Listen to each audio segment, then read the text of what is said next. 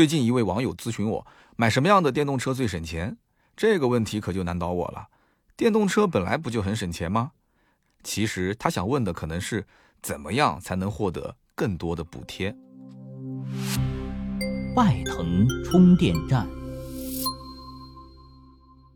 大家好，我是拜腾对外事务部负责政府关系的谢志强，今天和大家聊聊新能源汽车补贴的话题。当下。在我国购买相应的新能源汽车可获得一定的补贴。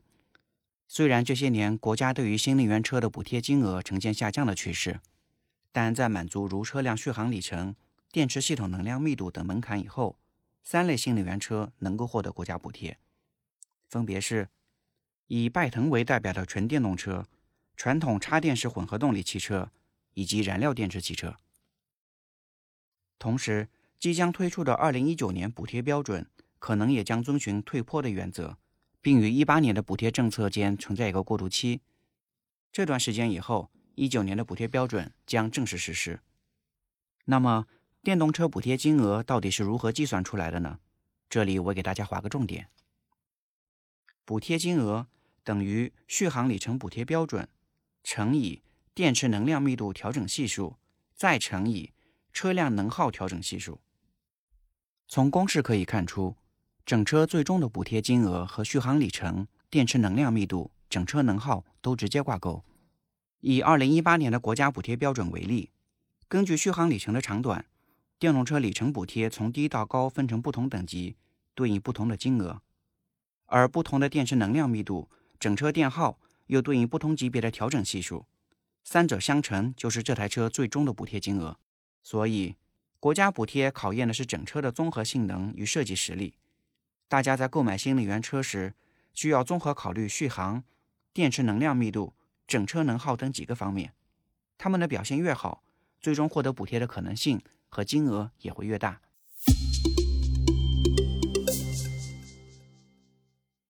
欢迎各位收听今天这期《百车全说》，我是三刀。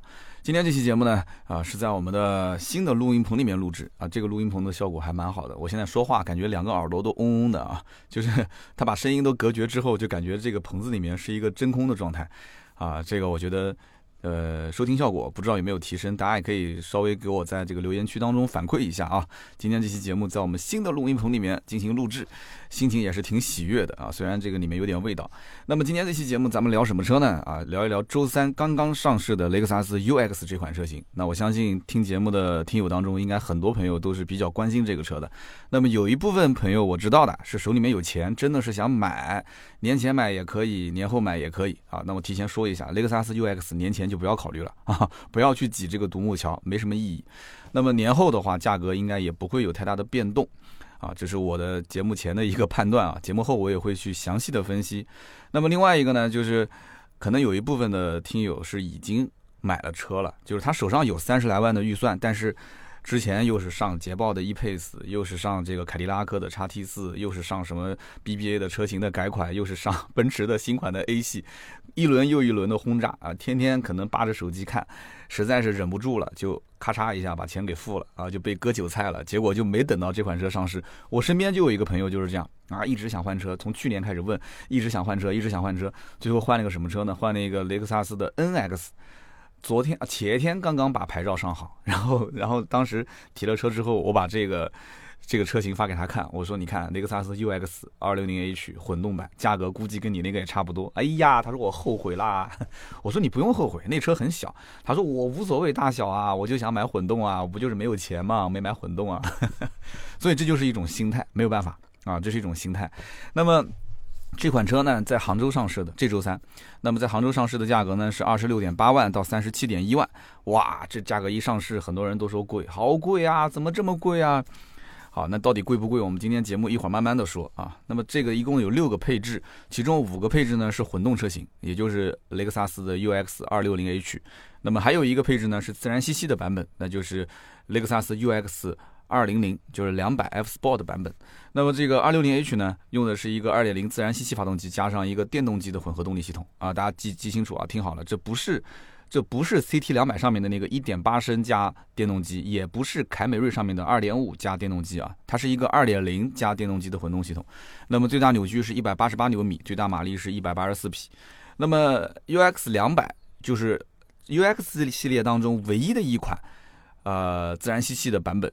还是一个 F Sport 版本啊，价格还不是最便宜的，它不是二十六万八的这个版本，你不要认为二十六万八就是自然吸气的，这个版本卖二十九万一，二十六万八是混合动力的最便宜的一个入门版，我觉得这个定价很有意思，一会儿后面也会细说。那么这个二点零自然吸的版本呢，它的最大马力是一百七十三匹，最大扭矩是两百零七牛米。好，那么这个车的一个大概的动力情况跟大家介绍到这里。那么下面说说关于这个 F Sport 的版本。我相信喜欢雷克萨斯的人啊，你只要是想买它，只要是一个年轻用户，八零后也好，九零后也好，那心里面多多少少对于雷克萨斯现在的不管是 ES、RS，还是说我们今天讲的 UX，对吧？这几款车，那总归是心中是有一个想买 F Sport 的梦想，对不对？但是大家都知道 F Sport 是很贵的，非常贵的，性价比几乎就没有的。所以呢。我觉得这个两百 F Sport 这个版本就是给那些啊手上没什么钱，但是呢又喜欢 F Sport，但是又又觉得好像混动又不是特别的啊，好像也不是特别的重要。就是这一部分的人，他们会觉得说，那我就冲 F Sport 来的，所以我就买自然吸气版本啊，两百 F Sport。但是 F Sport 版本除了 UX 两百以外，还有 UX 二六零 H 一个前驱版，一个就是他们叫全驱，其实就是四驱嘛，四驱版本。那么这两个版本价格都比较高。啊，那么一会儿后面我们具体来分析。那么雷克萨斯的 RS 的车主，或者说是研究过这个车都知道，F Sport 版本的更帅嘛，对吧？啊，这个移动的仪表盘，我的天呐，然后整个的声浪模拟器，然后整个车的外观，它都会有变化，特别受年轻人的欢迎，但是就是贵。特别贵啊，我就觉得反正就是毫无性价比可言。那么一会儿分析一下，就是 UX 的 F Sport 版本到底值不值得买，怎么买？不要着急啊，我们先大体上了解一下这个车的定价，它到底是不是网友们所说的定高了？那么这台 UX 呢，车长是四四九五毫米啊。有人讲说，哎，你不是说价格的，你怎么上来就要说车子的长宽高了？因为你要说长宽高，你才能大概有个概念，这车。就是是什么样的一个级别啊？四四九五毫米的车长，然后它的轴距是两千六百四十毫米。那么在汽车网站里面，这个车是属于豪华品牌的紧凑型 SUV 啊，这一点大家先记住了。然后呢，你再点开这个丰田的 CHR，因为网上大多数的网友都喜欢拿这个车跟 CHR 进行对比，对吧？CHR 这个车呢，两车因为是同平台，对吧？都是同平台。完了之后呢，呃，UX 也有一款车是二点零自然吸气加这个 CVT 变速箱，那么其实不是一样的吗？对吧？丰田的 CHR 和奕泽也是这一套动力总成，两个一模一样的动力总成，又是同样的平台，甚至两个车的轴距都一样，也是两千六百四十毫米，对吧？CHR 跟奕泽都是一样的。那么，只不过车长 CHR 跟奕泽比 UX 短了九十毫米，但是丰田的 CHR 和奕泽这两个车子呢，在汽车网站它的分类是属于小型 SUV。哎，啊，短了九十毫米就变成小型 SUV 了。我觉得啊，这个倒不是长短的问题。那有人讲你还没比高度，没比宽度嘛？啊，我们不用说那么细，不用去比那些细节。我觉得这里面最核心是一个战略的考虑，也就是说，CHR 你要是放在紧凑型车型里面的话，它几乎是没有什么可比性。而且本来这个丰田紧凑型的 SUV 就有啊，就有 RAV4 啊，对不对？只不过 RAV4 可能跟同级的竞争对手比稍微弱一些，但是也不代表说把 CHR 扔进去之后，它变成紧凑级，它就有优势。我觉得它没有优势，因为它空间首先就没有优势，对吧？虽然发动机很强，变速箱也很不错，但是你就在中国目前的消费环境里面，你放紧凑型肯定有很多人是不愿意的。但是这款 UX 就可以放在紧凑级里面，为什么？因为在豪华品牌的小型 SUV 基本上是找不到的，是很少很少的。豪华品牌基本上起步就是中型。对吧？起步就是中型，然后就是中大型。豪华品牌出一个紧凑型 SUV，其实在很多人眼里面已经算是小型 SUV 了。所以 UX 这个车把它放到紧凑型里面，但是大家心里面要清楚，其实它的轴距两千六百四十毫米，跟丰田的奕泽、跟丰田的 CHR 是一模一样，一毫米都不差的，因为是同平台嘛，对吧？只不过车身。啊，多了九十毫米。好，那么在这样的一个前提条件下，网站上有那么多的人说这价格定高了，这价格肯定是贵了。那么到底贵没贵？我们就开始去好好的分析分析。那么首先，喊价格高的人再多，你有没有见过有人说这台车价格定那么高，所以它就凉了？有人说它凉凉了吗？几乎是没有的吧？我最近看了很多的一些相关的文章的评论啊，或者是论坛的这些评论，几乎是不会有人说这个车会凉掉的。好像雷克萨斯史上所有的车型，不管怎么定价，都没有人会说这个车会凉掉。为什么？其实大家都很清楚。首先，且不说这是一台 SUV，虽然雷克萨斯不太擅长做 SUV 啊，但这个话讲的可能有点太武断了，因为在。北美啊，雷克萨斯的 RX 这个车卖的非常好，虽然在中国 RX 卖的不是很好，中国人其实心里面还是觉得雷克萨斯，呃，代表车型应该是 ES，对吧？你看 NX 不算代表车型吧？RX 在路上其实也不是很多，因为贵嘛。那所以 ES 其实在很多人心中就是雷克萨斯的一个代表的车型。所以在我今天节目当中，就算是比较啊，就是模糊的概念吧，就是说雷克萨斯其实比较擅长做轿车。那么在很多人眼中，它的 SUV 并不是一个主力销售，但是即使是这样子，我们也知道 SUV 普遍是比轿车要贵的，是不是？雷克萨斯的车本来定价就不低，那这台车到底是不是定价定高呢？我们把这个思路稍微捋一捋啊。那么很多人会说，这台车上市之后，雷克萨斯的 CT 两百 H 就这个车型，很多的车主会转过头来买这个车。那么这句话呢，我同意一半，还有一半我不同意。啊有人讲，那你这个话等于没说，不，你听我说，其实这个我说的是很有道理的啊。那么我同意一半的原因是什么呢？是因为现在的确啊，有很多准备买 CT 两百 H 的人啊，他内心是很纠结的。为什么？因为 CT 两百这个车子稍微了解一点就知道，它马上就要换代了。现在在售的就是之前二零一七款，对不对？之前二二零一七款，然后二零一八出了一个限量版。那么这个版本后面马上就会上天 GA 的新平台，而且外观造型都会有很大变化，甚至车身的长度、轴距都会有变化的这样一个新版本的 CT 两百 H。那么这个版本一来，那现在买的这个车不就是一个淘汰的产品吗？即将换代的产品吗？那么有这样的想法的人很多，而且这一部分的人其实他手头的预算还算是比较充足的。为什么这么说呢？因为 CT 两百 H 其实有两批。啊，阵营的人，什么叫两批阵营的人？就是有一批是只要买到 CT 两百就可以了，其他我不管。那这就是买精英版，买最便宜的那个版本，二十一万多，是不是？那么还有一部分人呢，他其实是手上有二十五万多的预算，他买的是舒适版本。哎，那这个我我觉得就差了很多了，二十一万多，二十五万多，一下跳了四万多块钱。对，这就是 CT 两百 H 的定价，就是最低的入门版精英和舒适版。就中间差了将近四万，中间就跳就跳那么多，厉不厉害 啊？惊不惊喜？那么二十五万多的预算，那很多人其实如果看到舒适版的话，他就会想，那我都已经花了二十五万多，对吧？那我加个一两万块钱，我不直接就买 UX 了吗？这还是一个新款，还是个 SUV 呢，对不对？好，那这一部分人，我觉得他转头去买。啊，这个雷克萨斯 UX 的可能性是极大的，非常大，因为 UX 的入门版本本来就是很多人首选的版本，二十六万八，对不对？你二十五万二这样的一个就是这个舒适型的 CT 两百 H，加一点点钱不就买到了 UX 二六零 H 嘛？好，那么就这部分人呢，他预算就二十五六万，然后又觉得说 UX 这个车平台又新，配置又不低，对吧？本来 CT 两百 H 这车本来就没什么优惠。大部分的地区都是原价在卖，你不要不相信啊，马上都要换代了，这个车还是原价在卖。那么小部分地区呢，呃，有个大概八千啊、七千啊，反正差不多吧。少一点的话，五千块钱左右，反正也多少有那么一点点优惠吧。那么，但是这个优惠你要想拿到的话，4S 店还会强制你再买一点装潢什么的啊，这个这个你自己看了。所以说，有人讲说飞度是理财产品，那我觉得那 CT 两百 H 那就是一个 P2P 产品了，真的太保值了啊，真的还能挣钱啊。所以马上这个车要换代，价格还这么坚挺，是一个神车。那 CT 两百 H 舒适型，在这个二十五万多的基础上加一两万块钱买 UX 的人肯定会有，所以这就是为什么我同意啊这句话的前半段，但是我为什么又不同意这个说法呢？好，那我说说我的原因，因为我自己是开车行的，所以我知道我身边有人买这个车，我帮很多人买过 CT 两百 H 这个车。那么很多人其实就是买精英或者是舒适，十个客户九个客户不是精英就是舒适。但是精英版多少钱？精英版就二十一万五，二十一万五的这个价格，大家想一想，去买一辆混动的啊小型的一个精品的两厢车，还是有很多人愿意的。为什么呢？其实我刚刚前面也说了。买舒适型的二十五万多的预算，他加个一两万块钱上雷克萨斯 UX 的入门版，这个它是没有毛病的，因为它预算多嘛，对不对？而且你看都是混动，你还可以买个新版本的混动，二点零的混动，OK 啊。但是你要知道，精英版的 CT 两百 H 二十一万多的人，他他不可能转 UX 的，差太多了。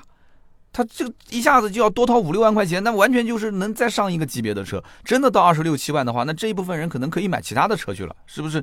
而且我刚刚还少说了一句，这个也要买装潢的，对不对？这个你不是说原价买 UX，现在原价基础上还要再加装潢，所以你这样预算的话，那要高很多。所以一正一反，他一看自己要贴五六万块钱，那我觉得这一部分买精英版的 CT 两百 H 的人，他是不大可能会去打雷克萨斯 UX 的主意。那么除此之外，我觉得还有一部分人也不会去打雷克萨斯的这个 UX 主义的。什么样的人呢？就是他本来就是想买一辆小车，他想买一辆精品小车。CT 两百 H 本来就是属于这种车，对不对？你要知道，就算全中国百分之九十的消费者他都喜欢开大车，但是你也不能忽视这中间有百分之十的人啊，他喜欢开小车啊。我身边就有很多喜欢开小车的人啊，而且这些人还不一定都是女性。我就认识一个胖子，一米八几的胖子，他就喜欢开小车，在我手上买了一辆 A 三，还是个两厢版啊。他就跟我讲好开哇，我就喜欢这种操控、这种加速感。两厢小车确实在这方面是有优势的。那么女性，我刚刚讲到女性，我夫人也是喜欢开小车，对不对？你别说身边人，就说自己人就知道了。我夫人在她眼中，卡罗拉、速腾这种车都是属于大车。他就是喜欢小车，他觉得像 mini 啊、甲壳虫啊这些车，哎，他觉得这种车大小正合适，所以因此就这一类的客户，我觉得他也不会去转向买雷克萨斯 UX。他如果要是看上了 CT 两百 H，他就觉得这就是自己的菜，他不会转的。跟价格没有关系，他就是买一个舒适版，他也他也就认了，哪怕买个舒适双色版，他也认买那个版本，他不会去转到 UX 这个车上。好，那我们再回过头来去看雷克萨斯 UX 的定价啊，二十六点八万到三十七点一万，贵吗？我现在再问大家一句，贵吗？那我估计很多人开始就觉得说，好像好像也没有说的那么贵，是不是？但是我估计有些人还是坚持自己的观点，说啊，雷克萨斯 UX 这车还是太贵了。好，那我再给你讲一件事情啊，这个 CT 两百 H，我刚刚前面说了，十个客户有九个客户都是买精英版或者是舒适版，对吧？精英版二十一万五，舒适版二十五万二。那精英跟舒适版再往上的这些车卖给谁？我告诉你，我跟雷克萨斯的销售聊过这么一件事情，雷克萨斯的销售讲。多掏两千块钱，让客户从单色版本买成双色版，很多客户都不愿意。那你就更不用说去花二十八万多块钱去买一个 CT 两百 H 的 F Sport 版本，这个基本上就很少很少，极少数。那真的是 CT 两百 H 的一个铁杆粉丝，或者说真的是手上太有钱了，然后正好是二十五万跟二十一万多的版本，两个车都没货，只有二十八万多有现货。那很多人觉得说，哎呦，就几万块钱也不差这一点，本来就是掏三十万买这个车的，对吧？有没有这种人？有。凤毛麟角。好，那么这个时候有人会觉得，那你说最多的就是买到二十五万二就截止了，那这个价格不是正好和二十六万八的雷克萨斯 UX 无缝对接吗？是的，没有错，这个价格的确就是实际终端的成交价，它是跟 UX 车型是无缝对接的啊，CT 两百 H 跟 UX 无缝对接。但是我还要想再告诉大家一件事情，什么事情呢？就是现在的这个价格啊，二零一九年现在你看到这个价格，CT 两百 H，它其实是在二零一七年改款上市之后，紧跟着又到了二零一八年的关税下调，又降了一轮，连续降了两轮之后的定价。哎，有的人讲说。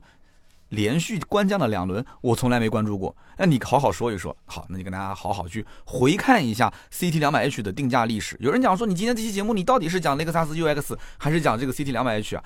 我跟你这么讲吧，你想了解雷克萨斯的 UX 价格到底高不高？我觉得你真的看一眼 CT 两百 H 的一个定价历史，你就非常非常明白了。好不好？那么 CT 两百 H 是二零一零年在海外上市的，二零一一年以进口的身份，那当然了，雷克萨斯所有车都是进口啊，以进口车的身份进入到国内来上市。那么当时二零一一年的上市定价是多少钱呢？二十七点九万到四十四点五万，兄弟们，你身边有没有开四十四点五万的 CT 两百 H 的 啊？四十四点五万啊！所以说，二零一一年开 CT 两百 H 的人真的是超级有钱的人，真的。你问问身边有没有人是二零一一年前后买这个雷克萨斯 CT 两百 H 的？你千万不要小视他啊！这哥们儿可能家里面拆迁好多套房子。哈哈。那么当年你想 CT 两百 H 的定价是这样子的，是不是？那你再看一看今年雷克萨斯 UX 的定价，二十六点八万到三十七点一万啊。当年 CT 两百 H 的定价二十七点九万到四十四点五万，你想这个定价比现在 UX 的定价都要整体高一个级别，是不是？但是你知道的，SUV 车型普遍比轿车要贵，对吧？雷克萨斯的这个 UX 肯定自认为定位肯定是比 CT 两百要高的，所以你觉得它价格在自己的体系当中，你觉得价格定高了吗？你自己想一想，那有人说，那不能这样子比呀，对不对？你怎么能拿一个八年前的豪华车的这个行情来进行对比呢？八年前整个市场是什么样子呢？三刀你也不说一说。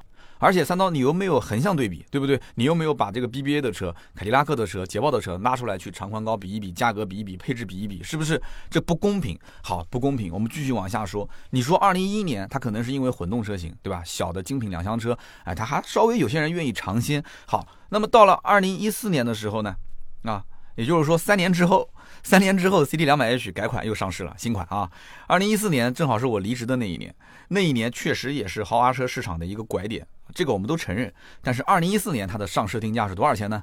二十六点九万到三十四点八万。哎，二十六点九万到三十四点八万，这个价格怎么听着有点熟悉啊？没错，UX 的定价是二十六点八万到三十七点一万。也就是说，二零一四年的时候，CT 两百的价格确实是降了一些啊，入门价格确实是降了一些，但是也没降多少，大概也就降了一万多块钱。不过它是把最顶配四十四点五万的这个版本给砍掉了。哎，他知道卖的不好，对吧？砍掉了之后，就价格一下子降到了三十四点八，就是最顶配了。那么我们刚刚前面也说了，现在的这个 CT 两百最顶配也不过才二十八万二，对不对？所以他其实很清楚一点，最顶配根本就不是拿来卖的，它是拿来秀的，给别人看的哦。我们包括今天的 UX，它其实也是一样的，你要去理解它的这样的一个定价的哲学啊，它它有这么一个道理在里面。好。你感觉到好像降了一点，但是也不是现在我们刚刚说的，说哎，你刚刚三刀，你不是说 CT 两百 H 入门价格才二十一万多吗？你别急嘛，这才二零一四年嘛，豪华车刚刚出现一些拐点是吧？那一年我刚刚才离职嘛，那么从那一年开始，整个豪华车市场开始下探价格。大家想一想，二零一四年之后是不是就出现了很多豪华车市场的一些便宜的车？那么又过了三年，到了二零一七年，这个拐点拐的也差不多了。那么这个时候，CT 两百 H 它就迎来了换代前的最后一次改款啊，真的是最后一次改款了。那这一次改款定价多少钱呢？听好了，二十二点九万到二十九点九万。好，二零一四年的时候是二十六点九，现在一下子入门版变成二十二点九，那不是降了四万块钱吗？没有听错。官降四万，而且顶配也是从三十四点八万降到了二十九点九万。紧跟着，二零一八年的时候关税调整，这大家都知道的，对吧？二零一八年的五月份关税调整之后，这款车又降了一万四，也就是说入门版从二十二点九万降到了二十一点五万，也就是现在的在售的价格，大家都能理解了吧？这就是雷克萨斯的 CT 两百 H 这款车的一个定价的历史。好，那我们一看就知道了。二零一一年的二十七点九万开始起售，到二零一四年的二十六点八万，到二零一七年的二十二点九万，再到二零一八年的二十一点五万，它的起售价格七年时间降了将近六万多块钱啊！啊，六万多块钱，它的最顶配四十四点五万的价格现在变成了二十八点二万，也是顶配降了十二万多。我的天哪！啊，兄弟们！这一款车，一个这么小的一个两厢精品车，它的整个的定价通过这几年就能上下浮动那么多。有人讲说雷克萨斯的车子保值是保值，没毛病，但是保值的前提是你要知道这个车它在官降啊，它在官降降的太凶了。对不对？它再保值，你也你也经不住厂家这么官降，你知道吗？所以你想，如果二零一一年你手上花四十四万五买了一辆 CT 两百 H，啊，我们不说四十四万五吧，二十七万九买了一辆，你现在到二手车市场去置换，别人肯定第一眼说啊，你车马上就换代了，对吧？然后第二句话就是，你这车现在最新款的也就卖二十一万多，还能优惠，那你就没脾气了。他给你按新车估值，也就是按二十一万估。对吧？你说我当年买这车没有一分钱优惠，还要加装潢，二十七万九买的，那这个你跟他说是没有用的。二手车商肯定是以现款来跟你谈。好，那这些讲的都是题外话，我只是想说一点，就是现在这个车还是仍然保持几乎原价，或者说是小幅度优惠的状态，是一个神车，真的是，而且还强制买 装潢，非常强势的一个品牌。好的，那我们现在再回看雷克萨斯的 UX，那你会发现一个非常有趣的现象。那我现在问大家。雷克萨斯 UX 这个车价格贵吗？啊，起售价二十六万八，贵吗？啊，大家都会抢答了是吧？不贵，但是过几年肯定会官降啊！好，好，这不是我说的，这是你们说的啊！我现在有些话都不太敢说了，对吧？一说好，三十天面壁思过。那么很多人可能就节目开头的时候啊，就是会还是会有一种说，哎呀，这车子定价太贵了。但是听到这里的时候，我估计喊贵的人应该就不多了。那这是什么样的一种思维模式呢？我觉得啊，这个在很多情况下都会遇到。那么跟大家讲一个小故事啊，前几天跟几个朋友在一起吃饭，年底饭局比较多啊。那有两个富二代啊，在饭局上就抱怨，其中一个富二代是这么说的，他说：“哎呀，这个女朋友最近让我买一个这个香奈儿的包包，你看我这发音标不标准啊？香奈儿啊啊，虽然我也买不起啊。他说这个香奈儿的包包三万多块钱。”然后当时讲到这个时候呢，我肯定插不上嘴啊，对吧？因为我们家从来不买奢侈品。然后另外一个富二代就插嘴了啊，他说：“嗨，他说什么香奈儿的包啊？他说我我跟你说，我老婆最近看上了这个爱马仕的一款包，叫康康。啊，我知道我们的听友质量都很高啊，一听就知道了。而且这个节目很多都是公放的啊，我希望听到这一段的时候，你们可以把声音调小一点，或者是拿到房间或者塞上耳机自己听。我给你们五秒钟的时间，好不好？”要不然后半段给你们的媳妇儿或者女朋友听到可能就不太好了，好吧？啊，完了之后呢，啊，这个富二代说，他说，哎呀，我我老婆看到了这个康康啊，说这个康康这款包七万多块钱，而且还得配货，啊，我当时一听，我我对七万多块钱倒不是很很很敏感，因为毕竟哥以前也是卖豪车的，对吧？就经常也会听到客户什么买这个买那个的，但是我听到这个配货我不太懂，我说这配货是什么意思？那富二代肯定知道我跟他们不是一个消费层次的人，是吧？那么他就很耐心的给我解释啊，他说这个配货是什么意思呢？就是说你直接拿七万多块钱，你跑到爱马仕的专柜，你直接把钱扔桌上，你说我要买个康康啊，那个包的名字叫康康啊，它其实是个英文，然后只不过大家有个昵称啊，叫康康。完了之后说你七万多块钱给我买拿一个康康，他说这个销售肯定把你轰出去啊，为什么呢？因为你要想买一个这个康康是它的经典款啊，你要买个康康，那你必须要。搭配其他的消费，你要买爱马仕的其他的消费，你买个项链啊啊，或者买个其他的什么东西。好，你在这个前提条件下，消费够一定的金额了，他才能给你配一个买康康的权利，给你一个配额，这就叫做配货啊。我这么一听我就明白了，那这不就跟 4S 店进货进进那个。好卖的车，然后要搭几辆不好卖的车一样嘛，对吧？你想，你想从厂家进几个赚钱的车，那你就必须带几个不赚钱的车，啊，原来都是一样的。我听完我就懂了啊，这个有钱人的钱其实真的永远都是赚不完的啊。所以呢，我我我也相信，当时那个饭局里面就犹豫不给女朋友买香奈儿的那个富二代，肯定回去之后就直接刷卡了嘛，对吧？这个没有对比就没有伤害啊。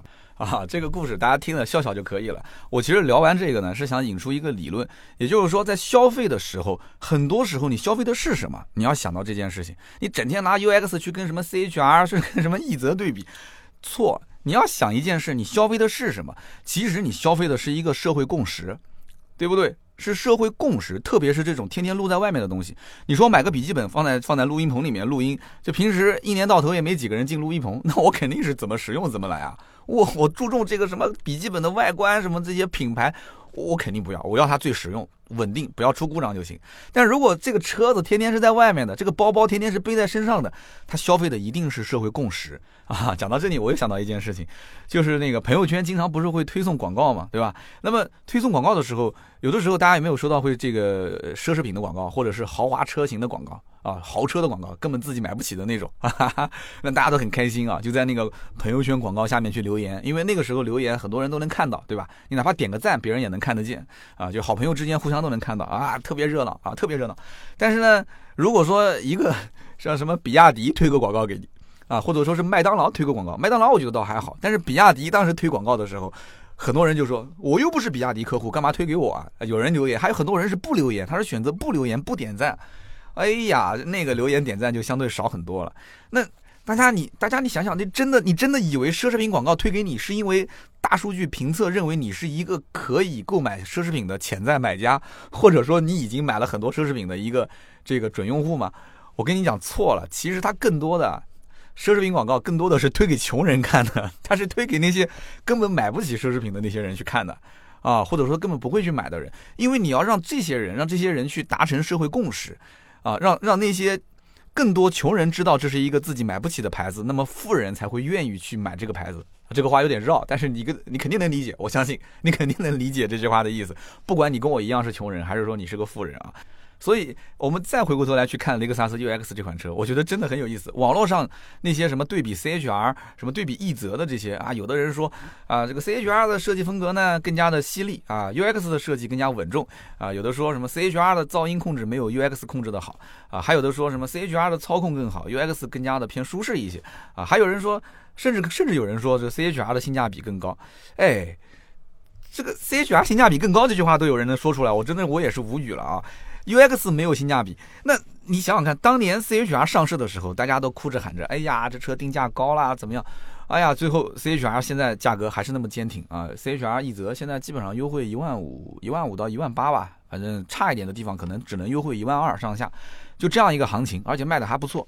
那么其实上面这些点，我觉得啊，什么什么噪音控制这些，我觉得这些点在买 UX 的客户的眼里都不是决定他是否最终购买的关键性的因素，甚至我觉得一丝一毫都不会影响到他的判断。为什么我们这么说？因为 UX 在客户的眼中啊，首先它是一辆雷克萨斯，对不对？首先它是一台雷克萨斯，雷克萨斯代表什么？我们先不说 UX 代表什么，我们就说雷克萨斯代表什么？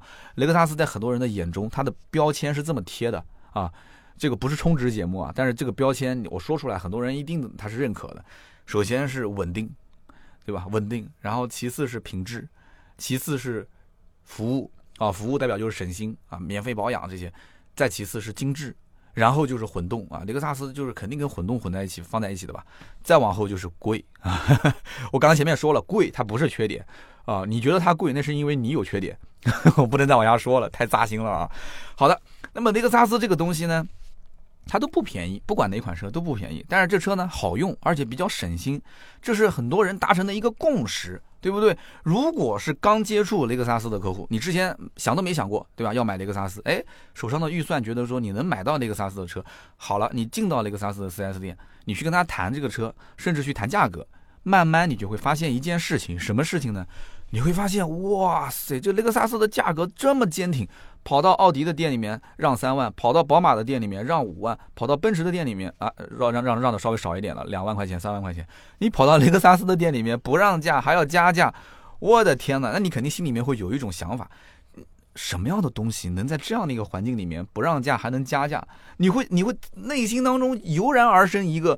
一种想法可能就是，哎，这个东西一定好。那你其实你也不知道它好在什么地方，是吧？你可能把前面的那些标签已经贴在这个车上了，然后你再进到这个展厅，你聊一下价格，发现那么坚坚挺，然后那个销售又相对昂着头在跟你聊，就有一种爱买不买的那种感觉。那人就是这样，买任何东西，人其实心态都是这样啊，有一点那个啥，就是 J I A N 啊，有一点那个，所以这个时候你就会觉得说，哎，你说我是不是应该买辆雷克萨斯啊？当你脑海里面有这样的一个想法的时候，我估计你离付钱已经都不远了啊！所以不要轻易走进雷克萨斯的展厅。那么我呢，其实也不止一次啊，有身边朋友说啊，我要想买雷克萨斯这个车，然后我就跟他说，我说雷克萨斯车好吗？你要想清楚啊，你真的要一辆混动吗？对吧？价格、配置、空间这些你都要考虑清楚啊，对不对？BBA 你真的不买吗？你放弃吗？啊？然后哥们儿就说：“那我先自己看一看。”然后我就再三提醒我说：“你看没关系，对吧？你别冲动啊！下单之前来找我，我帮你走大客户，然后帮你拿价格，都是身边很不错的一些熟人关系朋友都不错。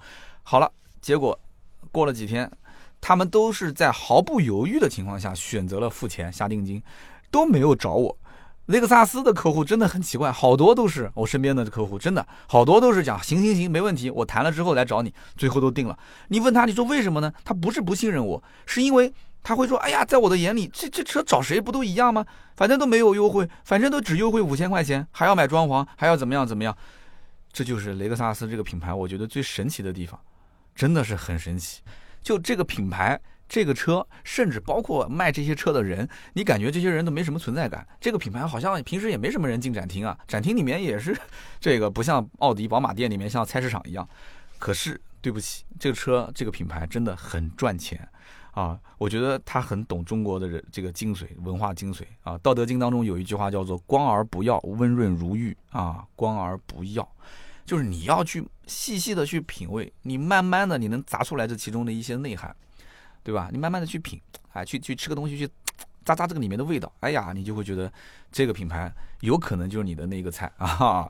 所以呢，我倒不是说今天啊聊到这一段就变成把雷克萨斯 UX 这个车给捧上天去了，就只是说这款车根据我目前的判断，我的推测啊，短时间之内你想说要去消费它，你指望它去降价，网上的网友再怎么喊说价格高了怎么样，你指望它降价无望。我就告诉你，降价无望，年前不用想，年后。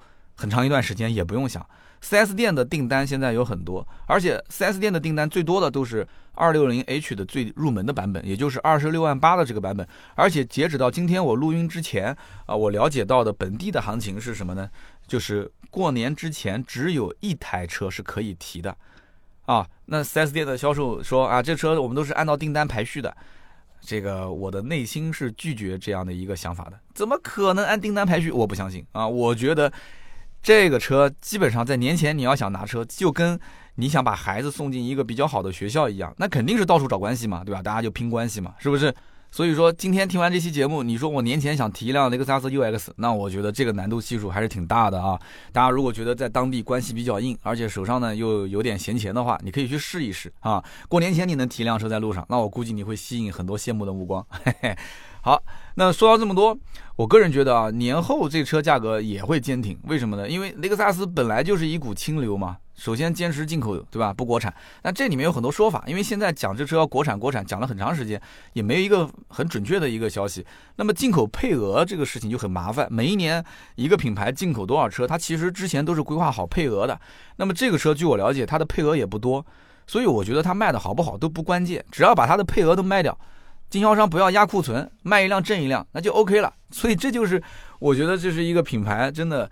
进口有进口的好处，对吧？你失去了一部分，得到了一部分，经销商挣钱就可以了，厂家挣钱就可以了，是不是？那么我们回到配置上去说，就帮大家去捋一捋啊。二十六万八肯定是我们觉得就是最推荐的，很多人都是买这个版本啊。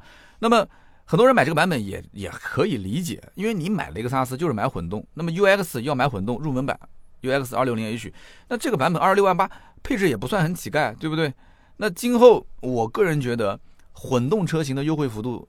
首先是从没有开始啊，到后面估计也就是优惠个几千块钱吧。但是最先开始，我觉得大幅度有优惠的应该是 UX 两百的自然吸气这个版本。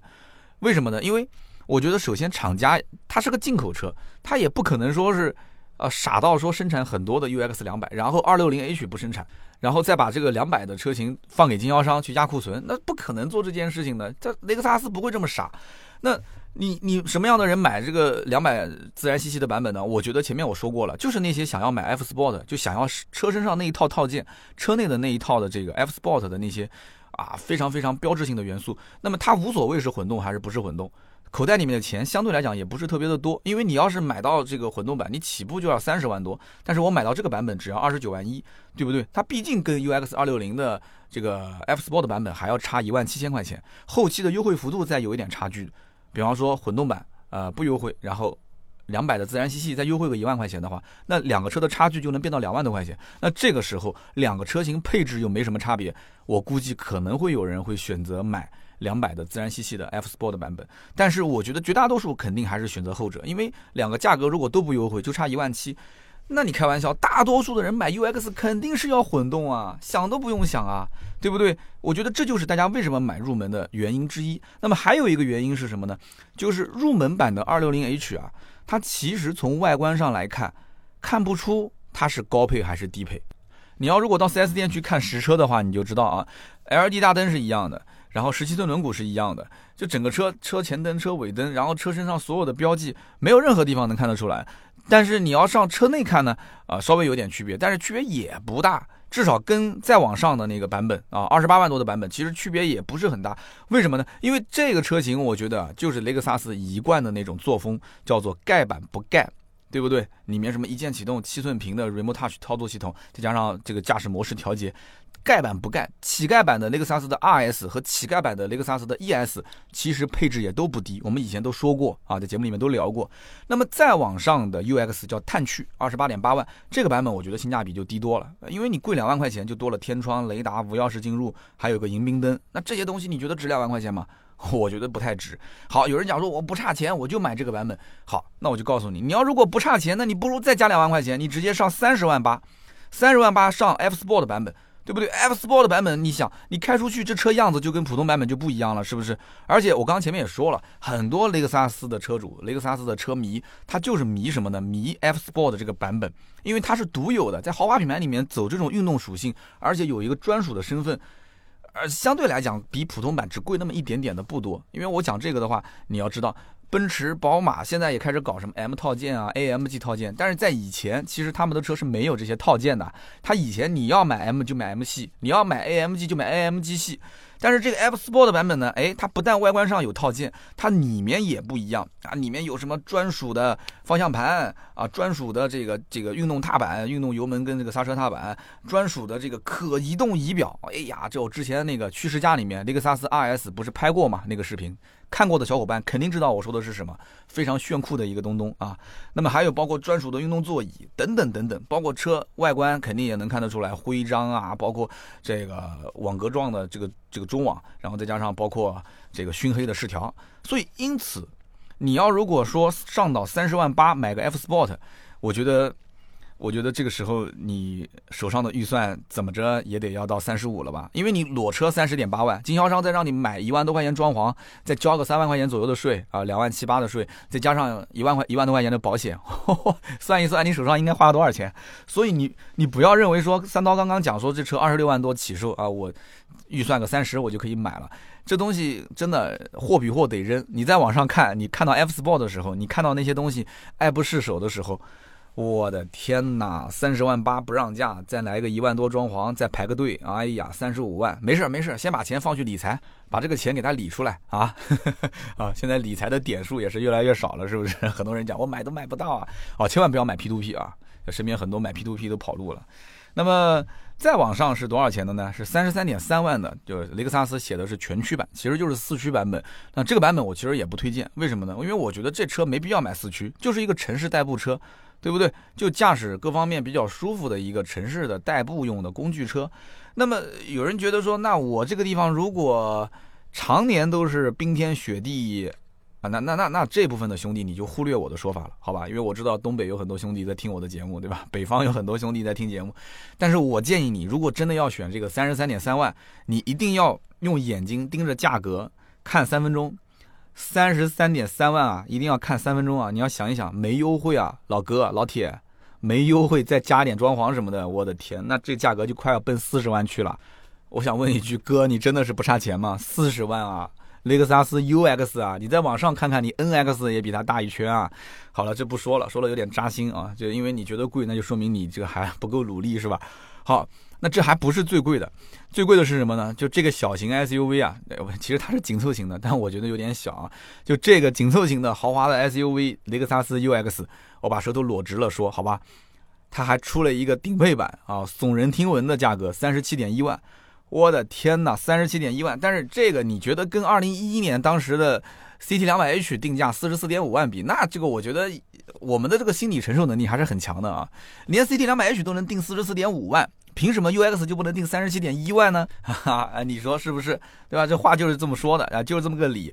那这个价格其实从我个人来看，这个配置它就不是用来卖的，它就用来秀的，对吧？怎么个秀法呢？这目的就是告诉在座的各位，在座的各位，你看看啊，走过路过不要不要错过，你看一眼，雷克萨斯的 UX 最多可以配到这么多这么多这么多这么多的配置，有那么多那么多的主动安全配置，啊，有那么多的舒适性配置，想不想要？想要，哎。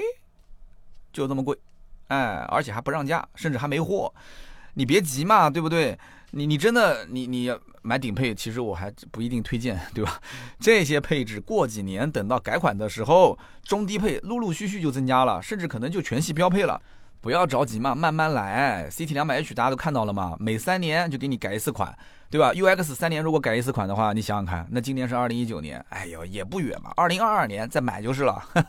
有人讲我等不及，我就要现在买，那没办法，那你要现在买，对吧？你又想吃热包子，又不想烫手，那哪有这种好事呢？是不是？那么你要想让他说这个价格低，那我觉得那只能是让他的竞争对手稍微争口气啊，把他的客户都抢过来。可是对不起。混动就光这一件事情，很多人就做不好，那更别说雷克萨斯这么长时间在老百姓心目中建立的这样的一些口碑。所以说，这个车子它注定是属于小部分人，但是这小部分的人呢，他买到这个车之后，他还不会觉得自己买的亏，他会觉得哎，很物超所值或者物有所值，对不对？我觉得真的一个品牌能做到这样的一个位置，那真的他老板应该是很开心的，是不是？那么这个车子呢，我之前静态体验过几次，但是很遗憾，我一直没试驾到。那么本地的 4S 店的话，试驾车应该是这个月月底就上牌，就可以正式试驾了。那我应该年前最后一个试驾的车型就这个车了，啊，也是很遗憾啊。我们不是一些什么大的媒体，所以雷克萨斯从来没有邀请过我们去试驾，去参加这个雷克萨斯的一些体验式的活动。其实对于这个车型来讲的话，我还是蛮感兴趣的，也算是一个潜在用户吧，啊。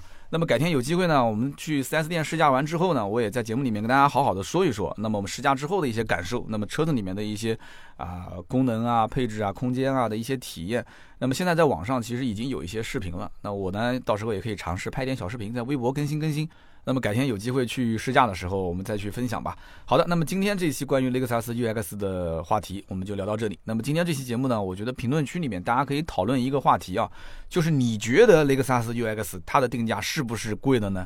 虽然今天我始终觉得我的观点就是它定价其实不算贵啊，如果觉得贵就是自己太穷了。那你说说你的看法，好吧？有的人讲说，那我在评论区一定不会说我穷，一定会说这个车定价不贵啊，也别这么说，好吧？这个话题虽然有点扎心，但是呢，我觉得大家如果想聊什么话题，讲了其他的都随意聊，无所谓。我就是觉得在定价贵和不贵这件事情上，我说了一个就是消费心理的这件事情，大家可以去好好的讨论一下，好不好？那么上期节目的这个评论区都凉了啊，凉的一塌糊涂，才两百多条啊。这一期我希望大家稍微稍微可以拉出来说一说，好吧？你自己今年有没有预算三十万左右买车，或者说呃准备买车，或者说你就是想买十几万的啊？C H R、一泽它的竞品车型之类的，都可以聊，没问题。甚至你有想问车的问题，都可以在下面留言，我都会看，然后我会尽量的去回复大家的这个留言。那么。二零一九年嘛，大家就稍微努力努力了，对吧？这也是过年前应该倒数第二期还是第三期了。那么过年期间我们是不不停更的啊，老听友都知道，过年期间我正常还是会更新啊。虽然说过年期间有可能节目稍微水一点，有可能会水一点，但是呢还是会更。那么在此也祝愿大家啊，二零一九年好好的加油，好好的努力啊，争取二零二零年我们看什么车都是好便宜，好便宜，好不好？那么我们每期节目会在留言区抽取三位，赠送价值一百六十八元的芥末绿燃油添加剂。好的，那么下面就是关于上期节目的留言互动环节的这个中奖的听友，我们抽三条留言。那么上期节目我们聊的是宝沃跟神州合并，那很多人说听不懂，像听天书一样。我自己后来也反省了一下，就以后这种行业评论啊什么的，我尽量少做，哪怕要做，我就发发那个图文发到订阅号上，订阅号哪怕没人看，那也就算了，就算是我的内容的一个表达。做音频节目，我觉得真的太浪费了，把我的观点放在音频节目里面，夯不啷当说五十分钟，结果很多人没听懂，那我还不如写篇文章直接丢订阅号算了。对不对？发发订阅号，发发微博，那懂的自然懂，不懂的就算了。我觉得真的是这样子的。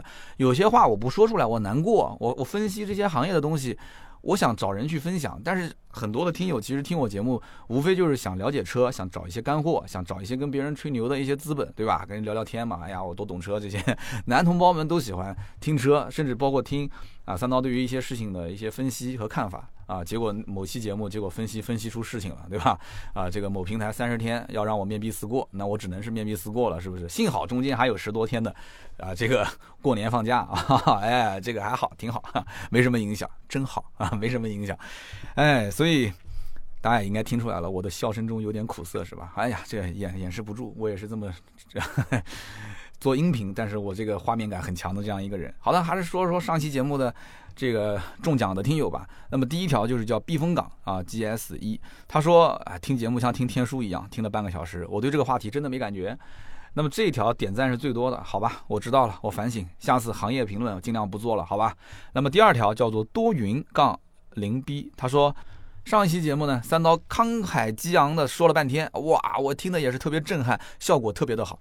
但是这一期节目我听的就像听天书一样，完全无感。啊，有没有人赞我？结果好多人赞他。哎，确实，就是第二期的这个宝沃跟神州跟前一期的这个汽车之家，连我自己都知道，这个反差确实有点大。我当时也是想灭灭火啊，也是灭灭火，让我自己也稍微淡定一点啊。结果那期节目整个评论区就凉掉了啊。那么第三位叫做黄沙杠 YB，他说，有人讲三刀这期节目质量变差了，我不这么认为，我觉得这是一个很有前瞻性的节目，对吧？就你你你。你不觉得不好听，但是我觉得好听啊。